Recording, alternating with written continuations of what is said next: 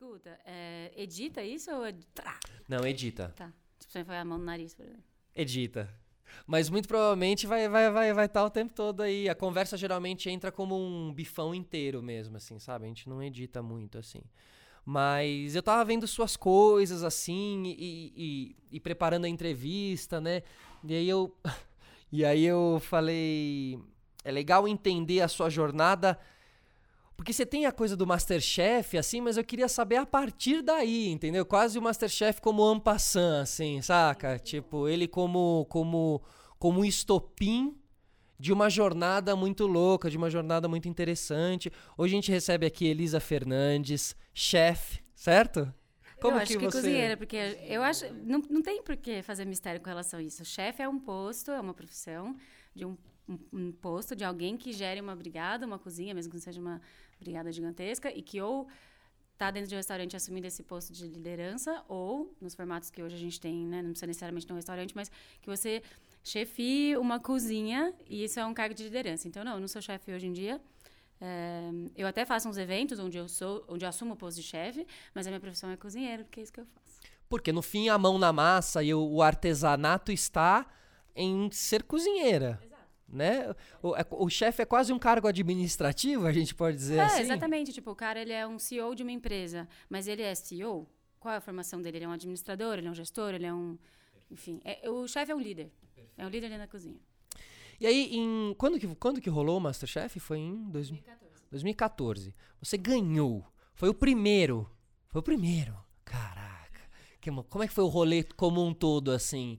É, televisão, reality show. ah, é muito louco, né? I porque know. se eu fizer, vou fazer, tentar, eu tenho um problema, eu vou avisar e, por favor, me volta, assim, porque eu só faço muita digressão, eu vou falar um negócio, eu começo a voltar lá atrás. Isso é podcast. Tudo bem, mas aí você me volta para não tá perder o fio da meada, tá? Eu sempre fui uma criança, é, né, uma pessoa que teve uma trajetória um pouco diferente da maior parte das pessoas que estavam em volta de mim. Bom, primeiro porque eu venho de um país onde eu faço parte de, sei lá, 2% da população branca, privilegiada tal, nem vamos entrar nesse universo, mas isso já, né, contextualiza para quem está ouvindo que eu tive acesso a boas escolas, eu já viajei bastante, eu falo algumas línguas, tive esse privilégio. Não sou uma pessoa de uma família rica, mas no Brasil é bom frisar isso, porque senão tudo que eu não quero é que pareça Apesar da minha história, eu me ver hoje como alguém de muita força de vontade e determinação, eu não quero que a gente caia no erro de achar que é uma meritocracia e que, sabe? Porque não é bem por aí, mas tudo bem.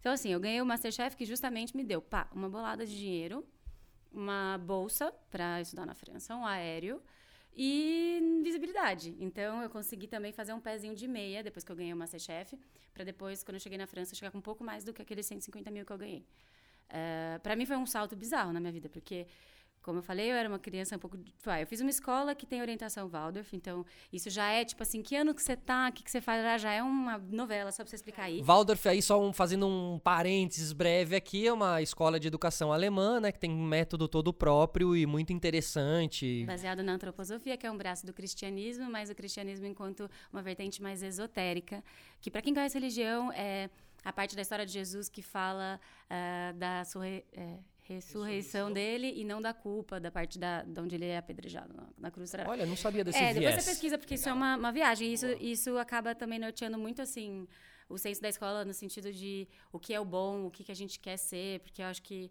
a minha missão, assim, na, na, na, minha vida, eu acho que é ser melhor em todos os sentidos, tanto pessoal quanto profissional. Então, isso vem daí, vem da minha escola. Só que a minha escola, ainda por cima, não é da Federação Waldorf, uh, não faz parte da Rudolf Steiner, tá? É uma escola que adere a essa... essa Filosofia. É, mas com outras metodologias também. Então, assim, já, até para explicar, desde que eu era pequena, qual escola eu estudava, já era um drama. É, porque primeiro eu preciso explicar Waldorf, para daí é. explicar que é uma... Isso, e aí né, eu tenho duas irmãs que não fizeram essa escola, então, tipo, na minha própria casa também era uma questão, assim, assim, tipo, toda diferente, mas é uma escola que dá muita abertura, então eu tive uma formação muito holística. Só você, das suas três irmãs, fez Waldorf. As outras não, assim. Não, elas não quiseram. Ou, na verdade, eu sou de Ribeirão Preto, então a escola também estava começando, minhas irmãs são mais velhas, enfim. Mas para resumir, eu tive uma formação muito holística. Então, eu aprendi a tocar alguns instrumentos, eu tive aulas muito diferentes do que as pessoas normalmente têm na escola, porque é uma escola diferentona. Então, eu, já era uma adolescente meio diferente, assim, vamos dizer. Eu não sabia muito o que eu queria fazer, não sabia nem no que eu era boa, porque eu sabia tanta coisa um pouco, que era aquela sensação de ser um pouco um pato, sabe? Tipo assim, você sabe nadar, sabe andar, sabe voar, mas não sabe fazer nada muito bem. Era eu, assim. E aí, é... beleza, daí eu fui morar. Parte da família da minha mãe é da Escandinávia, e aí eu tinha muita vontade de conhecer a Escandinávia. É, eu era muito fã de Bjork, então tinha um lance com a Islândia e tal. Eu fui fazer intercâmbio pra Finlândia. Também é uma outra coisa que, tipo, mexeu muito comigo, porque a nossa cultura é muito oposta da deles em vários sentidos. Que legal, você tem que fazer um vídeo no seu canal contando o seu intercâmbio na Finlândia. Tenho, tem, tenho mesmo. Tem, eu tenho até um vlog, um vlog não, um fotolog, que eu tenho umas fotos, assim, é maravilhoso. Enfim. E aí, é, eu voltei para o Brasil com 18, 17 anos para fazer 18 depois do intercâmbio. Eu não sabia com o que, que eu queria fazer na minha vida, sabe? Tipo, que profissão que eu vou fazer e tal. E aí, como a escola... Como eu fui uma... Tipo assim, eu fiz o ensino fundamental nessa escola Você voltou formada. É, mais ou menos, né? Eu voltei no final do, do colegial, mas é, eu validei meu ensino lá, mesmo não tendo estudado grande coisa, assim, em termos de escola. Uhum. E daí eu cheguei nessa situação que eu falei. E aí o meu ensino médio não foi nessa escola, foi numa escola normal. Então eu passei de uma pessoa que amava a escola para uma pessoa que detestava a escola e não entendia nada, tipo uniforme, prova, blá. E aí, é, quando eu voltei de intercâmbio, eu falei, meu, o que, que eu vou fazer na minha vida? Eu não sei que eu gosto de estudar, eu quero voltar para a Finlândia. É, sei lá, comecei a questionar tudo, assim, né, adolescente. Mas já era hora de você ir pra faculdade ali. Já era hora de ir pra faculdade. Era e aí esse minha o mãe, dilema. É, e aí minha mãe e meu pai, que, né, graças a esse contexto prévio que eu falei, falaram, Elisa, faz a faculdade que você quer fazer, toma o tempo que você quer fazer, e aí você se lança no que você quiser. Tipo, se você quiser fazer uma faculdade, você não vai precisar trabalhar para manter sua vida, faça sua faculdade em paz e depois você vai pro mercado de trabalho. Não, não precisa entrar no mercado de trabalho agora. E aí eu falei, beleza, então eu vou prestar filosofia. a sorte é que a minha mãe é uma viagem. Você tem que chamar minha mãe para fazer um podcast. ah, maravilhoso. O que, que, que ela faz? Qual é a formação dela? Minha mãe é médica, mas ela estuda religiões, mitos, sonhos. Então ela é uma viagem per se, assim. E hoje em dia ela é analista junguiana. Então ela é muito desse rolê do Jung, tarô, símbolos. Lá. E aí ela achou maravilhoso, né? Fazer filosofia. Vá, filha, vá fazer. Aí eu fiz. Uh, passei na Federal de São Carlos, fiz faculdade lá e foi onde eu comecei a cozinhar. E aí eu percebi porque na minha casa a gente sempre teve essa coisa de comer muito bem, meu pai cozinha super bem. É, então eu cheguei, tipo, na faculdade e falei, meu, é isso? As pessoas comem seis vezes por semana lanche prensado, é isso mesmo? E eu nunca, tipo, eu gosto de carne, mas eu não sou, assim, a pessoa que come carne todo dia e que pira numa carne, sabe? Raramente tenho desejo de comer uma carne. E no interior é muito isso, né? Muito porco, muito, muito lanche e tal. E aí eu comecei a cozinhar por causa disso, assim, pela vontade de querer comer melhor. E aí, meu, facu, altos e baixos, tal, entra ficar muito uh, na farra e querer focar e estudar e passar, né, formar. Eu comecei a ter uma vida um pouco mais calma e comecei a, a ver um, prazer em planejar minha comida, sabe? Tipo, fazer comida, congelar comida, fazer comida para os meus amigos, dar opinião no que eles comem. E assim, eu lembrando agora, assim, eu fazia umas noites de japonês. Então a galera não queria gastar muito. Eu falei, meu, em vez de a gente no rodízio de temaki, vamos comprar um, um salmão na quarta-feira no Carrefour de São Carlos, que é mais barato, é o dia do peixe. E aí a gente vai fazer. E aí eu não sei como eu filetava um salmão inteiro e fazia sushi, tipo, temaki. Eu não sei como eu fazia. Nem, você nem olhava um YouTubezinho assim? Nem... Não, meu, eu nunca fui do YouTube. Agora que eu virei YouTuber, mas eu nunca fui. Mas assim, beleza. Aí formei, aí achei que eu queria fazer jornalismo. Um, na verdade, até tinha passado. Você formou, fez os quatro anos ali. É, fiz, formei em cinco e meio. Você quer saber? Porque eu fiz licenciatura. E aí eu comecei a fazer uma pós-graduação em jornalismo cultural na ECA, aqui em São Paulo, porque eu sempre curti jornalismo, eu sempre curti escrever. E da filosofia, durante todo o percurso que eu fiz filosofia, ficou sempre muito claro para mim que o que me interessava na, na filosofia era o repertório histórico, tentar mapear, entender o pensamento humano e falar, bom, onde quando a gente conclui algumas determinadas coisas, geralmente isso tem um pé em alguma coisa que alguém já pensou antes de você. Então eu queria mapear um pouco esses momentos assim da história do homem e queria também aprender a falar bem, me comunicar bem, escrever bem e tal. Então, uma, uma, coisa, de texto ali, né? É. E, e aí isso ficou muito claro, porque assim, na faculdade, é... tipo, eu era de longe a pessoa que talvez menos amasse o curso, assim, porque as pessoas que fazem filosofia, se você está me escutando, você é, Tipo, é isso, assim, os caras vão pro bar e só falam de filosofia. Filosofia, filosofia é uma, é uma loucura, assim. E aí eu falei, gente do céu, eu entrei no... Tipo assim, já fiz uma escola que não, não me encaixava depois. Aí eu entrei numa faculdade que eu gosto, mas eu não amo. Aí eu comecei a fazer um mestrado, um mestrado, uma pós que foi a mesma coisa, assim. Tipo, todo mundo que fazia pós já era meio da área, ou formado, e eu que tava meio ali boiando, sabe? Então sempre foi uma coisa, meu Deus, sabe? O que eu vou fazer da vida? Você foi indo assim, né? Que louco, né? É, Você tipo, foi... fui a, na verdade, que é, um, que é a coisa que eu tava falando da determinação, eu sempre fui uma pessoa de seres e oportunidade. Eu nunca quis comer bola. Eu prefiro me arrepender de uma coisa que eu fiz do que uma coisa que eu não fiz. E aí eu sempre fui indo, fui indo, fui indo. E aí é, eu me juntei com alguns amigos que na época. É, a gente era um grupo de amigos e cada um sabia fazer alguma coisa. Então a gente começou a inscrever projetos culturais para captar patrocínio através de leis de incentivo para o Hacker E aí a gente fez isso durante, sei lá, um ano, em 2013 ou 13. E era em Campinas, dava super certo, e eram uns eventos lindos que a gente fazia, chamava o Domingo Cultural, e assim tinha música, arte, uh, videomapping. Tinha, era um evento cultural bem aberto assim para a família, que rolava num casarão em Campinas que a gente alugava. E deu certo durante bastante tempo, e eu, eu cozinhava, porque tinha uma cozinha industrial, era no buffet de casamento. Eu falei, cara, e agora? Será que é isso? Será que eu formei em filosofia, tô fazendo uma pós em jornalismo e agora eu quero virar cozinheira? Tipo, como assim? E aí o negócio começou a crescer, eu comecei a convidar chefes para trabalharem nesse lugar. E aí eu comecei a conhecer chefes e falar, meu, é essa a vida que eu quero. E trabalhei numa outra produtora em paralelo, porque daí a gente faliu, daí também era professora Waldorf de manhã, traba, tipo assim, trabalhava de manhã, à tarde, fazia pós à noite. Você era professora Waldorf? Virei, porque eu precisava pagar as contas, certo? Uma hora. Por mais que a minha mãe não tava ali, Elisa, Elisa, Elisa, tipo, você vai caindo, pô, eu tenho 25 anos, não pago minhas contas e tal. É osso, assim. É, e aí, é, eu falei, bom, eu gosto disso, só, tipo, não queria mais ser professorinha, né? E professora, falo professorinha porque eu era professora de crianças de 4 anos. E eu cozinhava para essas crianças. Então, eu também tinha o prazer ali de cozinhar. E aí, eu fui demitida da produtora, a empresa com meus amigos faliu, eu pedi demissão da Valdef, e aí eu me vi só com a minha pós, estilo, o que eu vou fazer da minha vida agora? E aí alguém me marcou numa publicação no Facebook, e aí, tchan, a história tu já sabe. Eu ganhei o Masterchef. é, foi desse jeito, foi desse jeito. Eu fui demitida na sexta, na segunda me chamaram pro casting. E você foi para lá fazer o negócio sem sem ter a, sem ter a base. Tem uma música tocando? Uhum. Uma música clássica, né?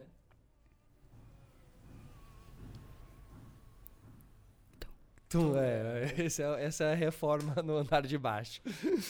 É, você, você acabou indo sem uma base forte, então, fazer, fazer a competição? É, só que eu tinha muitos amigos chefes já. Tipo, e aí tem uma amiga especial, a Carol, que é, tinha acabado de voltar da Europa com bastante bagagem e tal. E ela, nos dias off, assim, eu treinava com ela. Então, foi sorte, foi esforço e foi o game também, assim, eu acho, porque o Masterchef ele tem essa coisa, esse papel que quando eu vejo alguém criticar o programa eu sempre falo, cara, o que, que era o Brasil antes do Masterchef? Real, real. O papel que a mídia tem na, na sociedade, o Masterchef trouxe a coisa, coisa da gastronomia em pauta assim de uma outra forma. Então a discussão ela mudou, então não vem só criticar, sabe? E, não, e mudou, mudou a televisão, os formatos hoje em dia de cozinha também estão em todos os lugares. É, e, e aí eu acho que, assim, é, é, um reality show e as pessoas têm que saber disso. Não precisa odiar por isso, mas é um reality, sabe? E eu acho que em algum momento eu entendi como é que funcionava o jogo, é sabe? É claro, tipo assim, olha, tem um dia que eu posso arriscar, tem um dia que eu não posso arriscar, tá, tá, tá. E aí a coisa do personagem também. É lógico que depois foi uma coisa que eu levei assim pra minha vida, que eu não sabia que eu era uma pessoa insegura. Porque eu sempre fui extrovertida, falo bastante e tal, e eu não sabia que eu era uma pessoa insegura até eu participar do programa. E aí depois viveu o que eu vivi na França. às suas inseguranças e depois Sim, e na rolê. França foi bizarro, assim, foi, eu falei, puta merda, sou uma pessoa muito insegura.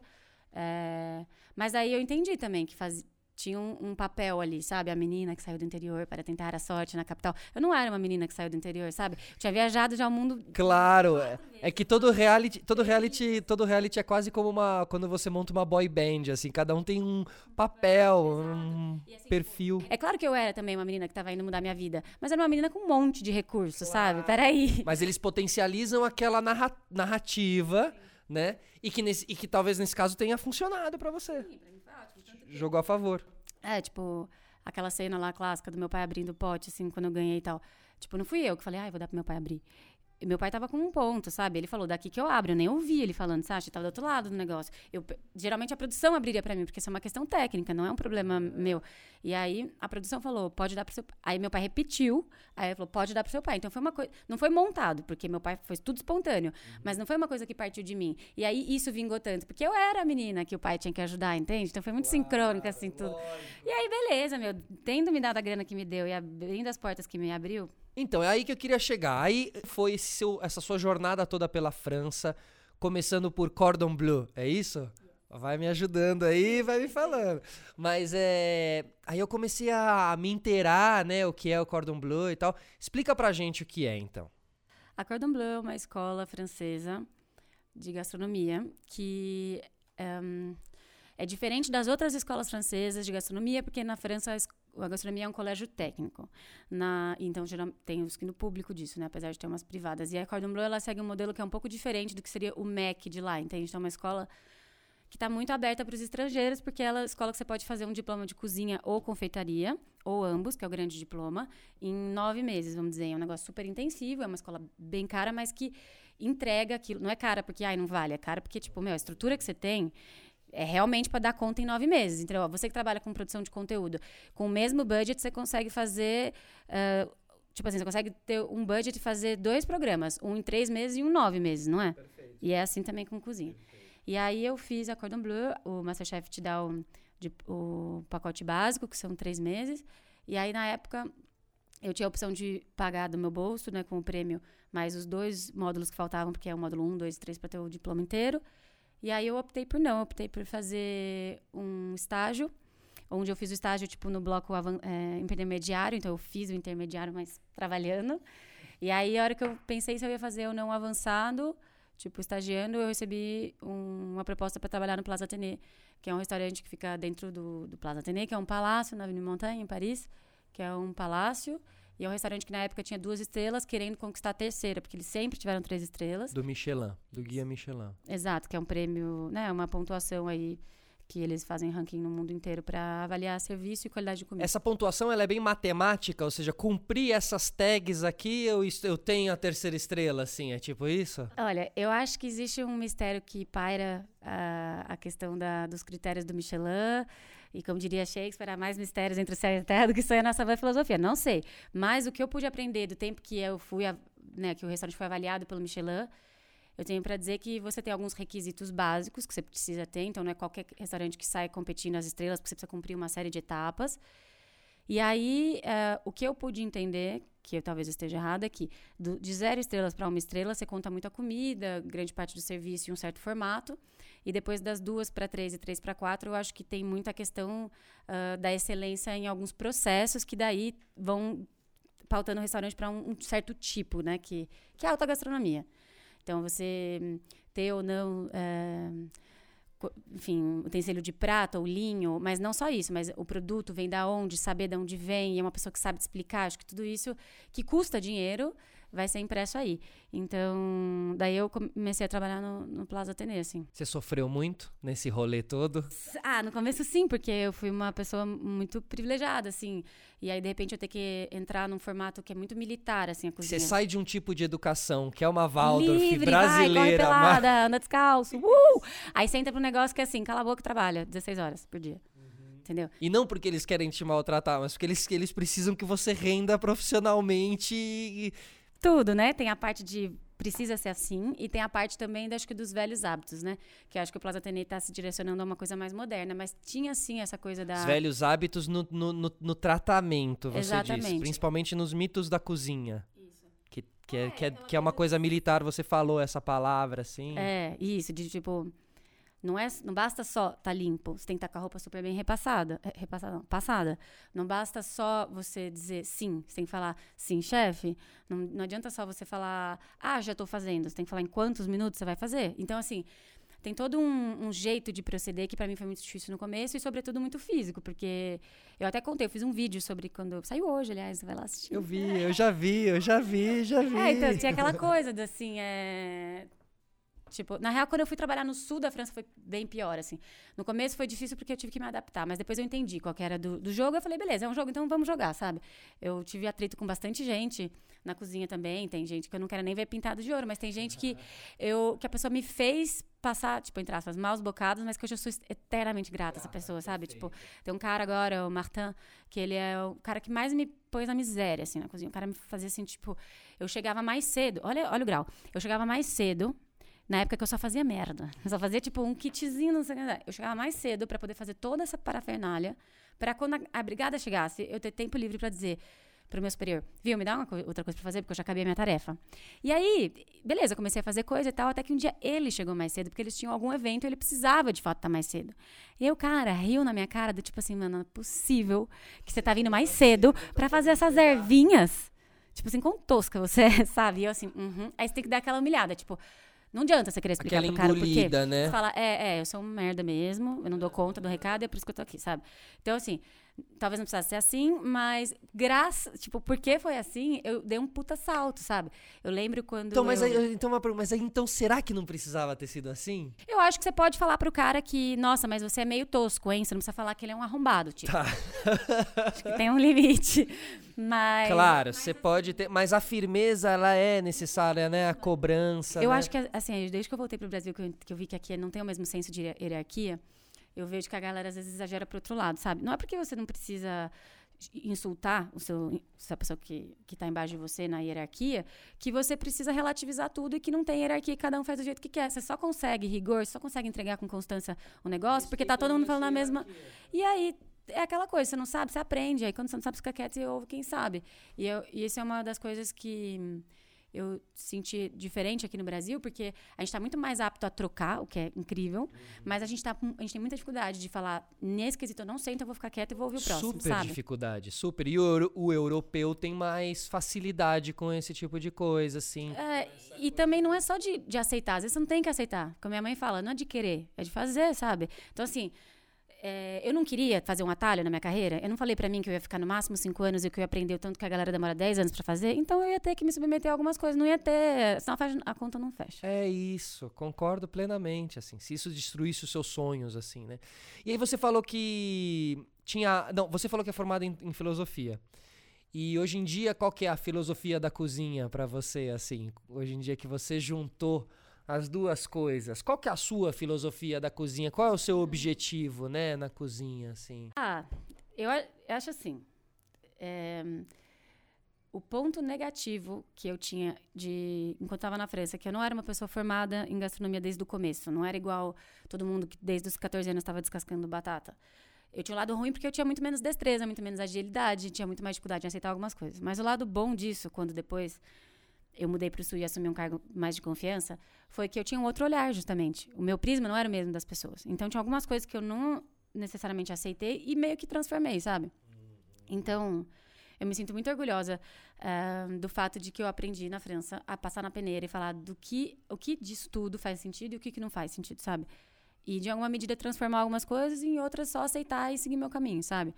E hoje, voltando para o Brasil, eh, eu entendi, na verdade, Eu- Você voltou depois de quanto tempo? eu fiquei três anos. Três anos lá na França? Calma. Eu fui em 2015 e voltei no começo de 2018. É, final de 2017. É. E aí, o que, que eu entendi, assim?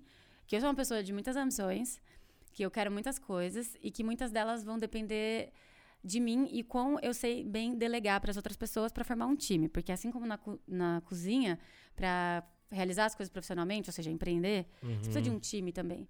E aí, desde que eu voltei, eu, eu, eu tenho pensado muito sobre isso, assim, é, como foi importante para mim é, construir uma, uma coisa de entender o rigor e a determinação e, e a coisa de como planificar as coisas que eu quero para colocar em ação, ao mesmo tempo que sempre avaliando o que faz sentido para mim. Porque, por exemplo, ahn, quando eu ganhei o Masterchef, tinha uma galera que me seguia no Instagram já, e aí eu fui pra França, e aí eu comunicava as- meus passos lá, porque era muito legal. Quando, quando eu tava lá na moda deprê, sabe?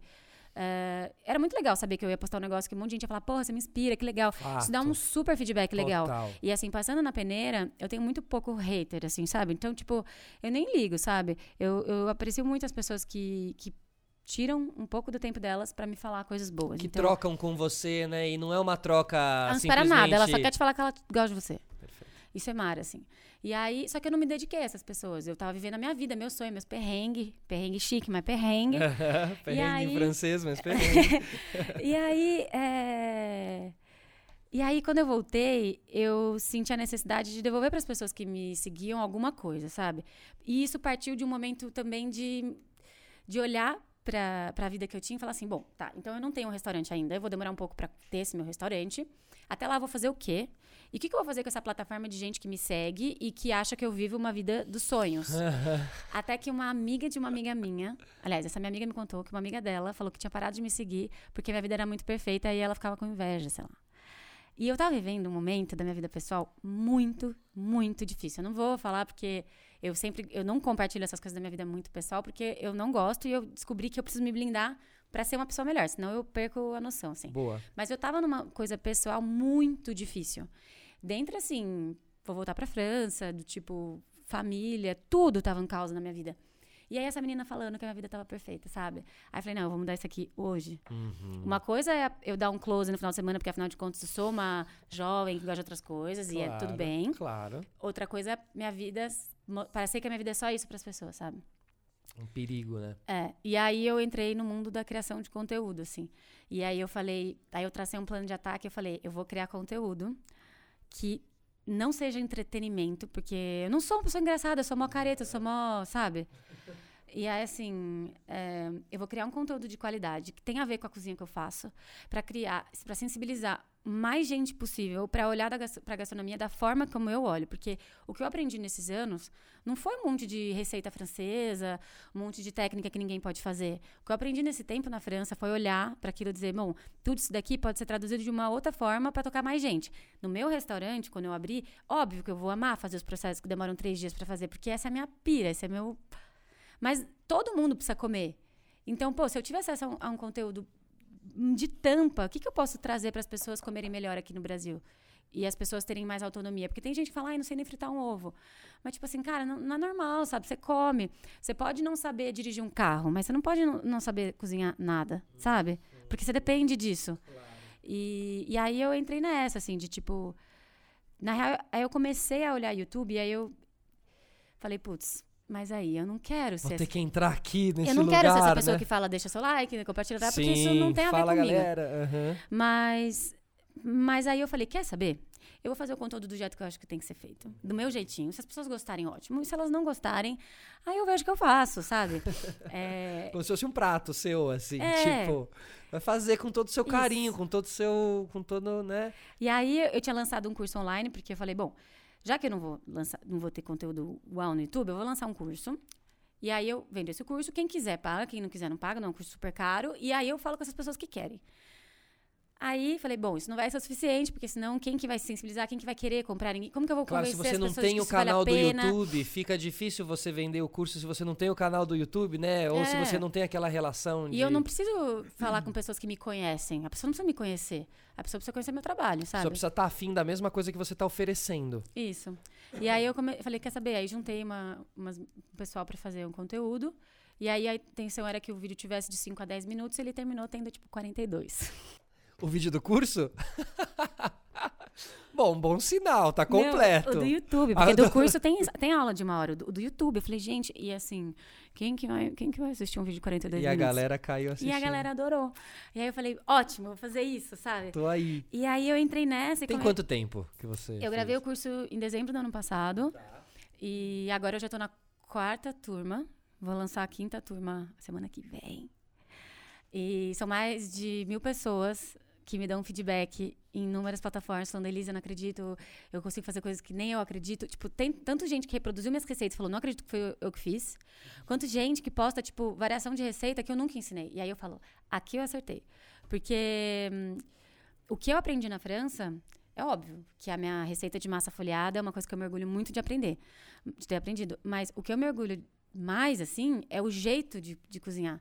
Quando eu vou num restaurante e a cozinha é aberta, tipo, eu gosto de ver o jeito que as pessoas tra- trabalham, sabe? Porque tem uma coisa com rigor, com jeito, que é, assim, uma, uma demonstração de respeito e de amor, sabe? Fazer uns negócios nas coxas, sabe? E, e aí é isso, assim, que, que esse conteúdo meio que é, salvou a minha vida virtual, assim, porque hoje em dia a pessoa entra no meu Instagram e ela tem um porquê me seguir. Claro. E aí eu parei de ter ansiedade, porque eu tava tendo uma ansiedade louca de ficar me comparando com as pessoas. E assim, eu posso não ser eh, o cara, o chefe mais irado, eu posso não ser a pessoa que fala de comida mais irada, mas eu já sou eu e isso não é ruim. Isso já é da hora. E aí eu comecei, tipo, a questão da insegurança que você tava falando, sabe? Porque na França, eu tinha que me provar toda hora. E quando eu saí do Plaza Ateneu e recebi o convite para trabalhar na Bastida, o chefe fez um elogio que eu, até hoje, assim, me emociono, que foi tipo, meu, você foi uma das pessoas que mais curto período de tempo desenvolveu tanto. Parabéns, próxima sorte na próxima jornada. Mas assim, foi esse dia que ele me elogiou. Os outros um ano e tanto que eu trabalhei, foi me sentindo uma merda, sabe? Tipo, eu tinha que fazer comida pro, pros chefes, às vezes, porque a gente que fazia a comida dos três chefes, né? E eu me sentia mal pra caralho, porque eu falava, meu, eu tô fazendo comida pro cara e ele tá me debochando da minha comida, sabe? E, e assim, é, então né, contando um pouco isso para dizer que eu penei muito, sabe, para ter orgulho do que eu faço hoje. Então, se eu puder traduzir isso em signos mais simples, para mais pessoas é, se sensibilizarem, mais legal. Você vê, é, igual o vinho. No Brasil, a gente não tem o costume de tomar vinho. A gente acha que é uma coisa complicada. Hum. Você vai num, num, bar de vinho ou num restaurante que o cara é arrogante com você e ele te explica o vinho de um jeito que você fala, puta, sou tão burro, nunca vou entender sobre vinho. Isso não vai te sensibilizar. Agora, se o cara te convidar a entender qual que é, tenho certeza que de um próximo restaurante você for falar, hum, tem esse vinho aqui, deixa eu ver quase um humanizar o vinho, né? Porque é. às vezes você fica até constrangido, você fica com medo de pedir, porque depois você vai passar algum constrangimento na hora de. E a mesma coisa provar, com a comida. De... Parece que as pessoas precisam separar entre a comida afetiva, da memória, da avó, do, da comida real, com a comida técnica bem feita, bem executada. Não, cara, você Não. pode se preocupar em saltear com perfeição na sua casa, fazendo a, a, receita da sua avó, entende? Aí você fica essa, essa, dicotomia. Ou você é um cara que faz alta gastronomia, ou você é um cara que nega tudo isso e quer fazer uma comida de verdade. Não, cara, eu quero fazer uma comida de verdade, que a pessoa possa querer fazer na casa dela, e que se ela quiser as astúcias para deixar, deixar aquilo num próximo nível, eu posso ajudar ela. Perfeito, é o encontro dessas duas coisas. E você acha que o Brasil tem esse esse o Brasil já está fazendo isso? Assim, por exemplo, tem muita gente que traz uma, um refinamento, um refinamento do lado bom da coisa, tá? Não do lado é, chique da coisa, assim, mas um refinamento dentro da, da nossa comida de raiz, assim, né? Você tem muito restaurante. Com né? certeza. É. Olha, vou te dar dois exemplos. Bom, primeiro, eu acho que o Brasil está super vivendo esse momento. Se a gente está falando de guia, de estrela Michelin, que é uma coisa que pauta assim um mercado, que vai fazer mudar, vai mudar o mercado do negócio, porque daí o restaurante vai encher. Aí o restaurante vai poder cobrar mais ou não. Perfeito. X, né? E tem brasileiros com. Esse ano, né, o ano, a, último, a última premiação foi a premiação que mais deu estrela na história do Brasil. Hoje em dia, antes era só o Dom que tinha. Quer dizer, acho que o Tuju já tinha duas estrelas. Bom, em algum momento, só o Dom teve duas estrelas. Hoje em dia, tem o Tuju, o Felipe Bronze, tem aqui em São Paulo, Rio, entre outros, tem uma estrela, que são restaurantes que, assim, a gente pouco fala, mas que são muito importantes. O Brasil é a segunda maior colônia, quer dizer, é o lugar que mais tem japonês fora do Japão. E aí, saber que o Rio tem uma estrela, isso significa, sim, para uma parada muito... Em São Paulo, Rio? É. É? É, então, assim, entre outras. Mas, assim, a gente está vivendo esse momento e também tem outras coisas. Uh, não precisa estar tá necessariamente na questão da estrela. Você vai, por exemplo, no tabuleiro do Acarajé. Não, quantos Acarajé você come em São Paulo? Vários. Agora, você vai no tabuleiro do Acarajé, ele está sempre igual e tem um lance que não. Você não vê em todos os Acarajés, que é uma certa proporção, que as meninas, não sei se Vamos, vamos, esperar que elas vão me concordar com o que eu estou falando. Mas existe uma proporção ali no, no acarajé que faz sim delas o, na minha opinião, o melhor acarajé de São Paulo. E, e, isso tem a ver com ser rigoroso. Você não vai fazer, ai, põe aqui uma colher. Não, tem a colher que ela vai usar, porque aquela colher que faz o tamanho da quenelle perfeito para ela fritar. Entre outras coisas, que é um certo preciosismo, que é o que faz o seu trabalho o seu trabalho, entende? Porque é que faz detalhes. parte da cozinha, né? Esse preciosismo. Total. É. E eu Tem trabalhos isso. que precisam de mais e trabalhos que precisam de menos preciosismo. Mas cozinha é um, né, é um, acho que é um lugar assim. E, e, e, e, o quanto que a França te deu essa essa visão, essa força, né? Acho que emocionalmente deve ter voltado uma uma, né, uma fortaleza meu, emocional. Meu que eu diga. Mas assim, ah, na verdade assim, eu aprendi a ser cozinheira na França, né? Então tem isso, assim, é, por exemplo, peixe. Eu não conheço o nome de peixe em português porque eu nunca aprendi. Eu sou do interior, então agora que eu estou me familiarizando. Tem algumas coisas de jargão de cozinha que eu não sei direito em português, tipo assim, montar a sua praça, ou sei lá o quê, que eu estou aprendendo agora. Então, eu tenho me adaptado cada vez mais, mas como eu, toda a minha base ela é francesa, o que eu mais, assim, é, me importo é com a questão técnica e a questão da constância. Tem que ser sempre igual.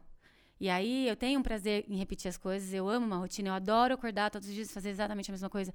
E as pessoas falam, ai, gente, é uma prisão. Não, cara, eu amo, me dá um processo para fazer mil vezes, eu amo aquilo, sabe? Porque e você é consegue desenvolver cada vez é, mais. cada vez mais. E aí o gesto que você faz, sabe? Tipo, um, ehm, quando você vai descascar uma coisa, tipo, eu já tenho jeito que eu encaixo a batata nessa parte aqui da minha falange que vai fazer com que o movimento seja melhor. E isso é uma coisa que pode ser muito supérflua para outras pessoas, mas é que faz do meu trabalho o meu trabalho, sabe? Então, é, trago um pouco isso, assim, da, da questão da França. E aí eu tento trazer para a boa medida do brasileiro, porque eu acho que tem coisa que não vale a pena, assim, por exemplo. Um, eu trabalho sei lá, milho, que é um produto que eu super amo. É, se eu tivesse uma brigada gigantesca, eu poderia, por exemplo, quando eu faço um tartar de milho, descascar cada grão de milho, porque ele tem uma certa fibra que fica no dente. Mas tudo bem essa fibra para o contexto de agora, sabe? Eu posso fazer uma salada de milho sem ter que descascar ele. Mas daí eu vou também tomar cuidado que quando eu for fazer o meu molho de carne, que é uma das coisas que eu mais gosto, ele vai ser feito no processo real oficial. Então, uma boa medida. O que, que tem que ser como tem que ser. Onde você pode romper as coisas e, e onde, onde eu posso não. flexibilizar. Porque também não adianta eu querer trazer uma comida francesa para o Brasil quando a cultura é outra. Agora, eu acho que tem um intermédio ali que a gente ainda não explora tão bem, que é hum, trazer tipo as frutas, por exemplo, para nossa alimentação de uma forma mais para comida salgada, sabe? Tipo, é, uma das coisas que eu mais sinto falta na França é salada, porque você vai na França, você pede salada, tem sempre um molho, uma, uma diferença de, de folhas e tal. E aí o Brasil, que esse puta diversidade. A gente vê no mercado tem alface americana, rúcula e agrião. Então, assim, não é porque não tem, é porque a gente precisa mudar a, a mentalidade, cultura, sabe? Claro, Se a gente entender que não dá para comer, tipo, morango o ano inteiro, isso já é um avanço, sabe? Entre outras coisas. Então, tem essa coisa de... Um, tentar trazer essa mentalidade francesa sem perder o viés da simplicidade da humildade. Quase um rústico com sofisticado, assim. É, descomplicar. Eu gosto desse termo, porque eu acho que não é você esquecer do jeito que eu acho que tem que ser feito. É só você descomplicar um pouco para tocar mais gente, porque senão você fica pedante, você fica arrogante. E eu tenho super esse receio, assim, porque como. Ah, tipo, boa parte da minha família já vem meio de fora, minhas irmãs moram fora, eu tenho origem europeia dos dois lados da família, uh, sou branca num Brasil que, né, a maior parte não é, tenho uma realidade financeira diferente, tive muitas sortes, ganhei reality show lá, um monte de coisa que eu fico sempre querendo voltar para não parecer uma pessoa muito arrogante, sabe? Eu quero poder compartilhar essas coisas que eu acho importante pro, com as pessoas que me seguem aqui, mas sempre me atentando para o que faz sentido aqui, sabe? E aí um pouco foi isso, assim, quando eu lancei o curso online, eu achei que ia ser pra gente que quer virar cozinheiro, sabe? Uhum. No começo eu não sabia para quem eu tava falando. Claro. E hoje o meu público eu descobri que na real não é tem uma grande parte de gente que quer virar cozinheiro, mas a maior parte é gente que gosta de cozinhar e que quer cozinhar melhor, porque quer, tipo, surpreender a família, os amigos, etc. E, tipo, meu, que bom, sabe? Que bom que essa pessoa vai se dedicar, porque é aquela coisa, você tem que. Se você gosta de comer, você tem que estar ao mínimo perto de cozinhar, nem que seja olhar, saber como que é, sabe? Enfim. Você fala da. Em algum momento você falou da Julia Child. É que ela formou na Cordon Bleu. Ela se formou na Cordon Bleu. E ela é uma. Ela foi o quê aí? Uma das primeiras. Hum. Apresentadoras de televisão. Eu acho que ela foi cozinha. a pessoa responsável. Nossa, tomara que alguém que seja mais pró de história não vá me matar, mas é o seguinte. Eu acho que na história da cozinha francesa, um, a cozinha era uma coisa muito clássica, aí teve aquele negócio da nouvelle cuisine, que mudou a ideia, que é onde a nossa referência do gastro hoje. E aí depois teve uma outra, um outro momento, assim, da, da história da gastronomia, que eu acho que é quando, francesa, que eu acho que é quando a gastronomia francesa falou, bom, a gente já deu esse salto da alta gastronomia, agora vamos fazer pequenas fusões para levar isso para um próximo nível, e eu acho que o Japão tem grande influência na forma como eles empratam, a questão do produto, tal, lá, lá. E aí, é, a Julia Child, ela tá antes desse momento aí, né, do, da questão do Japão, e eu acho que ela comunicou para o mundo, assim, essa gastronomia nova na época, que hoje já se repagina de novo, para o mundo de uma forma mais é, descomplicada. Então, na época, vê... anos 60, 70. É, isso. se você olhar a Julia Child, ela tem alguns gestos muito simples de, de, de vó, assim, na cozinha. Uhum. E, e esse é, é um pouco a, a, o personagem dela.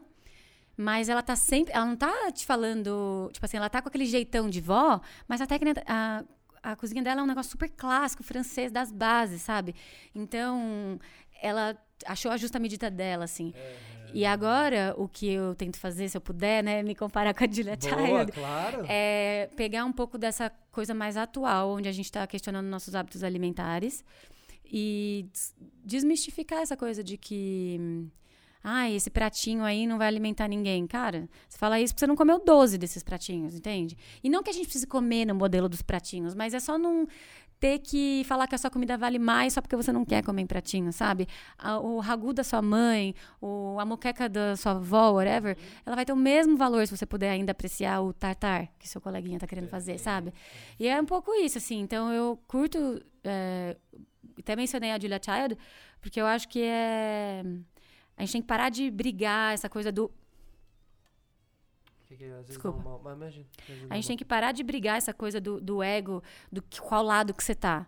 Eu acho que qual lado, a gente tem outros, outros momentos do Brasil para questionar que lado que você tá. E acho que a comida não é uma delas, Não, sabe? com certeza Eu não. acho que tem que prezar pela uma comida que faz sentido pra você. Você- quer conhecer restaurante gastronômico ou não? Você quer comida todo dia? Isso não, não depende de você aprender a técnica, sabe? Claro. E Francis Malman, o que, que você acha dele, assim? Ah, ele tá aí um bom exemplo de um cara que começou a carreira mega tarde, assim, né? E Aham. conseguiu ainda assim três estrelas. Eu só. Ele é um cara que mexe muito com essa coisa do, do fo- rústico, né? Isso, do fogo, né? E eu, eu só fui em um restaurante dele que não tem estrela, lá na Provença, quando eu morava no sul da França. Ah, ele tem um lá também? Tem, no Chateau Lacoste. O- É, nossa, vale muito a pena ir, assim, muito legal. É uma comida mais cantina, assim, vamos dizer. Eu acho bem legal o que ele faz. Eu, eu, eu respeito muito todos os... o- todo mundo que faz uma cozinha hum, verdadeira, assim, que a pessoa fala, é isso que eu gosto. É, né? com personalidade, e eu acho que ele tem isso, mas... Mas não é exatamente a cozinha que mais, assim, me representa, chama. vamos dizer, sabe? Pra mim, é, sabia que é essa, assim, acho que se eu- o que eu gosto de comer, o que eu gosto de fazer, o lugar que eu gosto de ir é essa coisa do, do externo, da chapa grande, dos legumes, Sim. da coisa meio pendurada, sabe? Com um pouquinho de carne. E eu, eu sou filho de argentino e ele é, assim, patagônico, né? Então também tem todo esse rolê dele. pata- Acho que tem. Me, me traz muito estilo de vida a cozinha, né? Eu sou um cozinheiro ocasional, assim, tipo, não. não- mas é, me, me traz muito isso, encontro com os amigos, pra mim é muito especial, assim. É, e eu acho que ele é muito autêntico, assim, até na forma como ele fala. Você assistiu o Chef's Table dele? Uhum. Ah, sei lá, eu enquanto mulher, eu assisto aquilo lá e eu falo, gente, só, imagina a mulher desse cara. Porque ele é um cara, tipo, virado pra ele, assim, né? E, e eu acho que essa é uma... uma... Um bom argentino, inclusive. É, mas essa é uma... Acho que é uma qualidade bem de um artista mesmo, de estar virado pra si, assim. Então... Todas as cozinhas são possíveis, né? Desde que a gente seja honesto, eu acho. Então... Qual que é a sua preferida? Qual é a sua cozinha preferida? Quem é a pessoa que te estimula aí? No... Ah, é difícil falar, né? Assim. Bom, eu vou falar alguns restaurantes que eu amo, Boa, tá? Aqui em São Paulo, boa. aqui em São Paulo, eu gosto muito. É a seleção agora, né? Bom, eu adoro o tabuleiro da Carajé, se é pra falar uma coisa, né, comum, assim. é, Eu tô do dia a anotando dia. aqui, pega a caneta aí, É. galera. Pega a caneta Pega aí para aí. dicas, vai, Mas Vamos lá, vamos lá. Eu gosto bastante ah, do Chu, que é um restaurante bem românticozinho, assim, de uma comida também mais simples.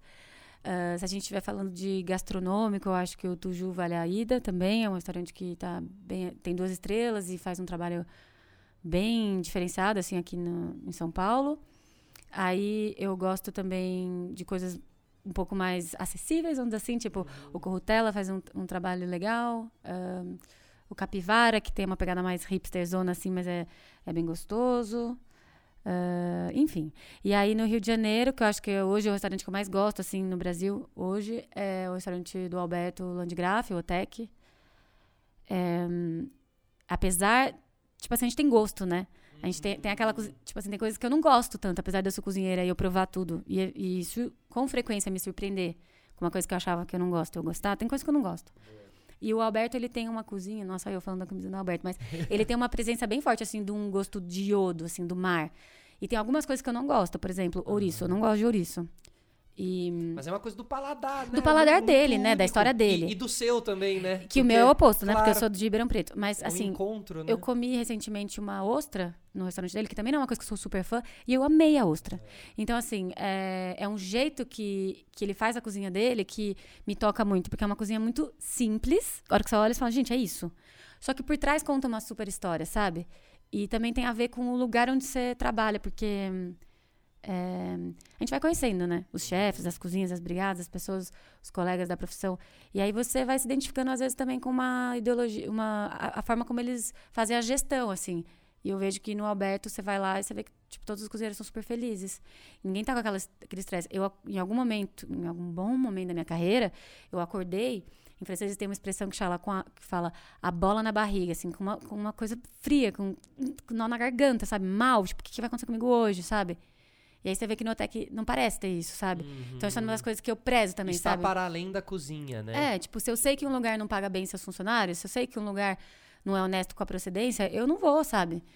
E, e, e, assim, então eu hoje, então resumindo é isso, assim, acho que o restaurante que eu mais gosto hoje em dia é o do Otec, um dos restaurantes que eu mais vou É, enfim, aqui em São Paulo são esses aí que eu falei. E, e a procura de novos, né? Porque Sempre, o Comá, né? faz uma comida super diferente também do Paulo Shin, o Tantã.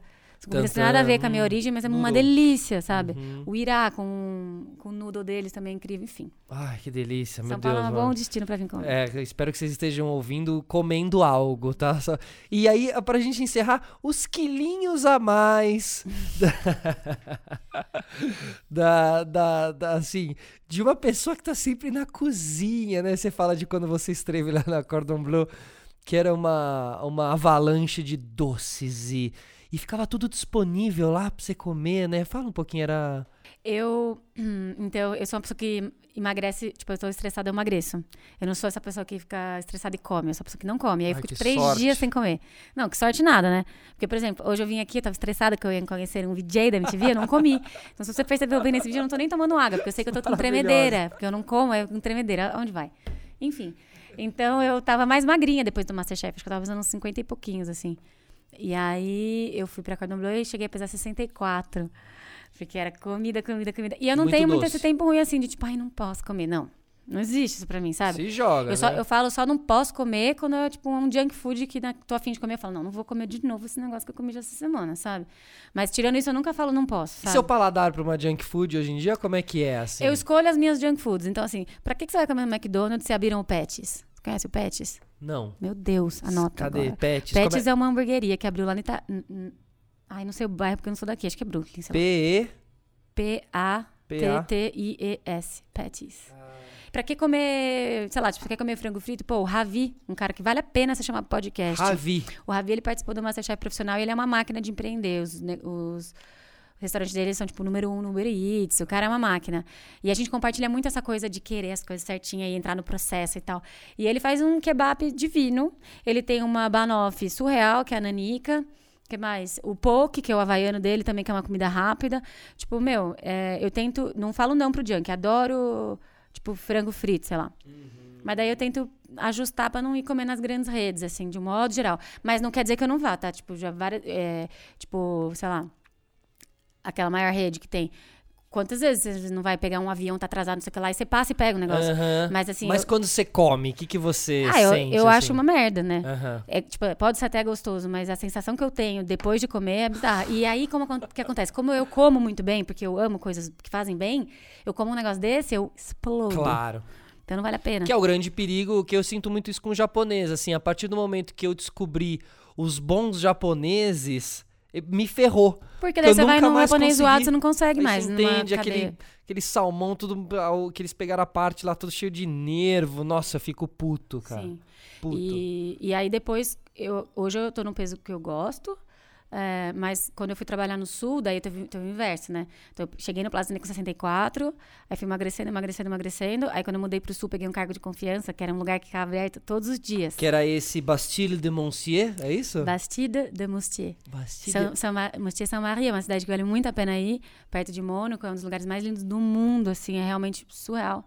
E É Côte d'Azur lá? É... É, co- do, do lado da Côte d'Azur, mas é, é, é o, onde, quando você vai fazer as visitas dos campos de lavanda, é lá que você vai.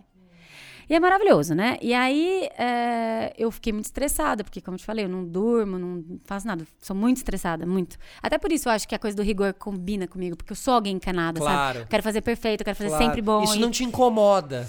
Ah, me incomoda um pouco, mas hoje em dia eu me aceitei, sabe? Claro. Tipo, por exemplo, hoje eu aceitei que eu sou uma pessoa hiperativa, ligada no 220. Eu sou essa pessoa. Tipo, eu quero ser uma pessoa melhor e eu quero não ser uma pessoa que estressa os outros pelo meu frenesi, mas não me, dê- não me peça pra ser calma. Eu não sou, eu sou assim.